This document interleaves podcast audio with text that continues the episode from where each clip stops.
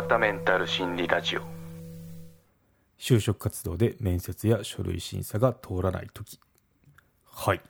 就職活動で面接や書類審査が通らない時のメンタルケアについて話をしようと思います。はい。就活転職活動。まあやると思うんですけど面接にパスしなかったりあとまあそれ以前の書類審査が通らなかった時っていうのはメンタルを病む出来事ですけど、まあ、そんな時にメンタルに来ないようにするためにはっていう話をしてみようと思います。はい。そうですね。まず断られてありがとうという気持ちに切り替えられたらメンタル病みませんっていうことを話ししようと思いますね。うん。まあそうは言っても拒否られることなんで、まあ尺ですよね。なんで？みたいな。あと一瞬でもこう感情が揺さぶられるっていうのは、あの、当然かなって思いますね。私もそうですけど。うん。そう。でもありがとうってなんで思うの？っていう、なんで思えるようになるの？っていうのをちょっと話をしてみると、まあ私のちょっと話になるんですけど、まあちょっと状況計画に向けて職探しっていうのをしてますね。うん。で、まあもう少しで決まりそうかなっていう感じはあるんですけど、まあ同じ履歴書とか職務経歴書提出してるのに、まあ受け取る企業側の反応っていうのはいろんなものがあるなっていうのを感じてますね。うん。そう。もう出した瞬間すぐあの面接しましょうっていうところもあるし、まあその同じ職務経歴書、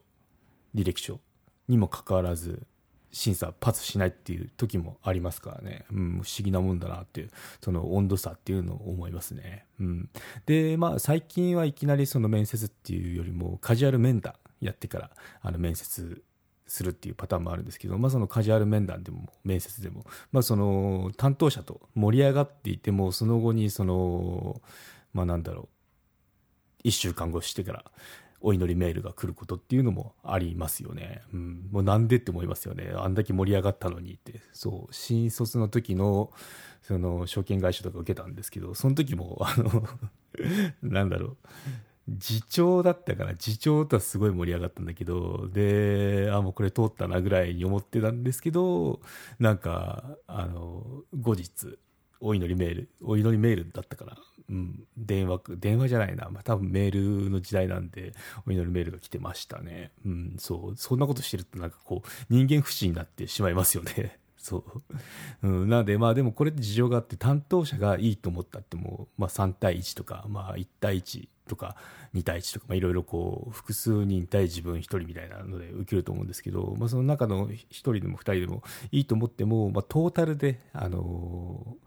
いろいろその履歴書とか見てあとまあ会社の社風とか、まあ、その上長とかいると思うんですけど、まあ、そのあと社長とか、まあ、それをその方々があの NG 出したらやっぱ終わってしまいますからね。うんそうなんかそこっていうのはあのその担当者もなんかこう歯がゆい思いをしてんじゃないかなって思うこともありますね。はい、ということで、うん、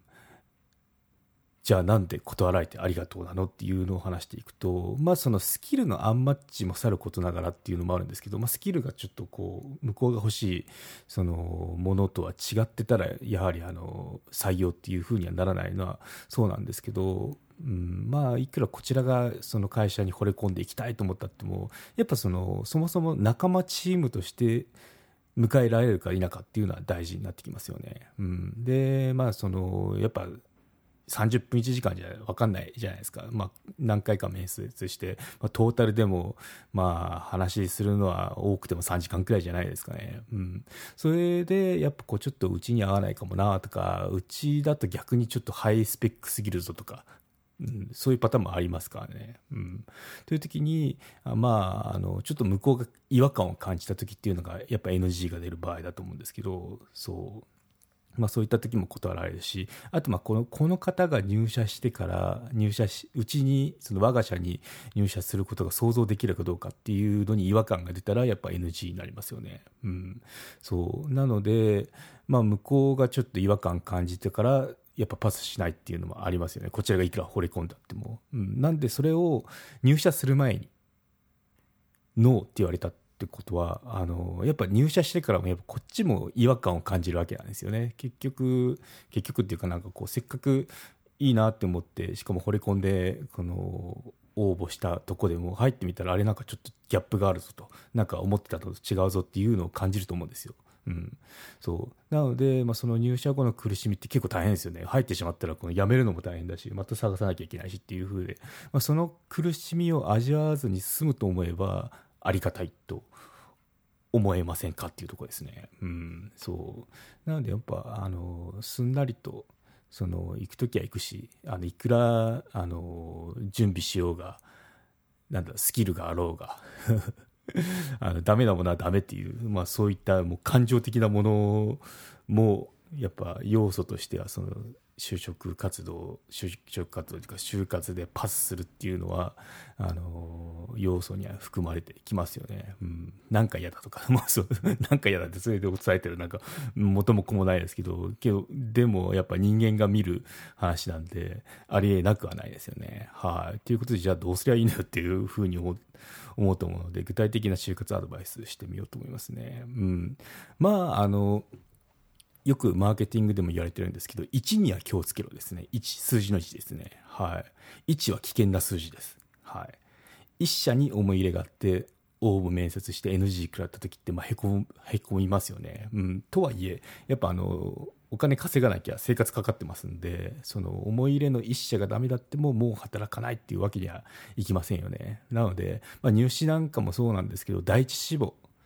がいつも叶うってことがないのが人生ではないでしょうかってとこが言いたいですね、今回。はい。うん。で、言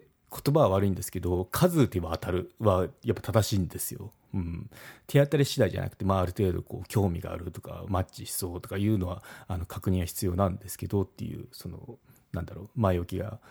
乗っかってくると思うんですけどね。はい。数打てば当たるは実は的を得ています。はい。なぜかっていうと、チャレンジ回数を増やす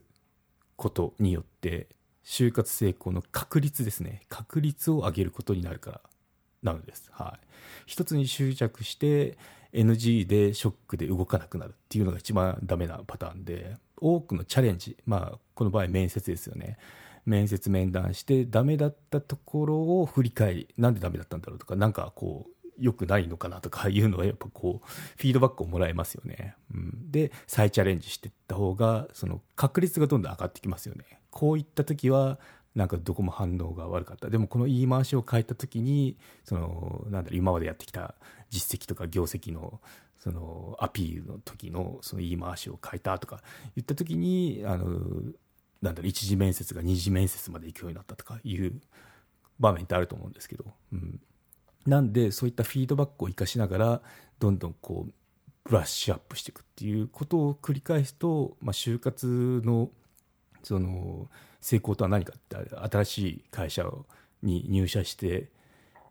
働くってことだと思うんでゴールは入社ですよね。なのでつまずきながらもチャレンジチャレンチャレンジだって チャレンジを諦めずにどんどんパワーアップしていくと思えば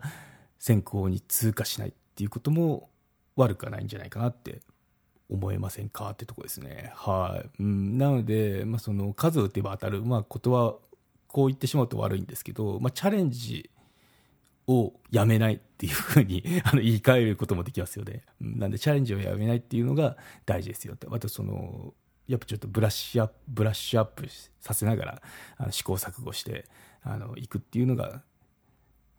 確率ですね。確率を上げていく話になるんで、ぜひとも参考にしてみてくださいってとこですね。はい、ということで今回のまとめに行きましょう。はい。就職活動で面接や書類審査が通らない時について話をしてみました。はい。断られてありがとうと思うこと。1は危険な数字。つまずいても多くのチャレンジをした方が当初自分でも想定していなかった理想の場所にたどり着くことにつながりますよってことですね。うん。そうですよね。やっぱ範囲を絞めないっていうのもいいですね。例えば、なんだろう、IT で SE ずっとやってきました。だったら、実は、その、もっと、でも、リーダークラスだったら、面接とかやってたな。ったら人事とかどうだろうとか、あとなんかこう、マーケティングに興味があってブログとか書いてますだったらそのマーケティングの会社に行くっていうのもありますよねでバックグラウンドがコンピューターだったらコンピューターかけるマーケティングって言ったらまた新しい価値が生まれてくるので、まあ、そうやってスキルアップにつながるんじゃないかなと思いますねそんな感じで掛け合わせであの動いていくといいんじゃないかなと思いますね、うんまあ、とにかくあのメンタルに来るのが就活ですけど、まあ、そこっていうのはメンタルに来ないような捉え方をするっていうところがポイントになります。はい。はい、ということなんですけど、今回お知らせがあります。久しぶりの更新でしたけどね、はい、何してたかっていうと、まあ、ちょっとあの、この 期間に、レーザーカッターっていうのを導入したんですよ。で、あの、手芸作品とかを始めたんで、概要欄にリンク貼ってきますんで、まあ、あの、ちょっと、興味があるなっていう方は覗いてみてください。メルカリとかでもあの販売してるので、なんかこう、あ、いいなと思ったら、ぜひとも、ポチってみてください。とこですね。はい。はい、ということで今回は以上になります。ではまた。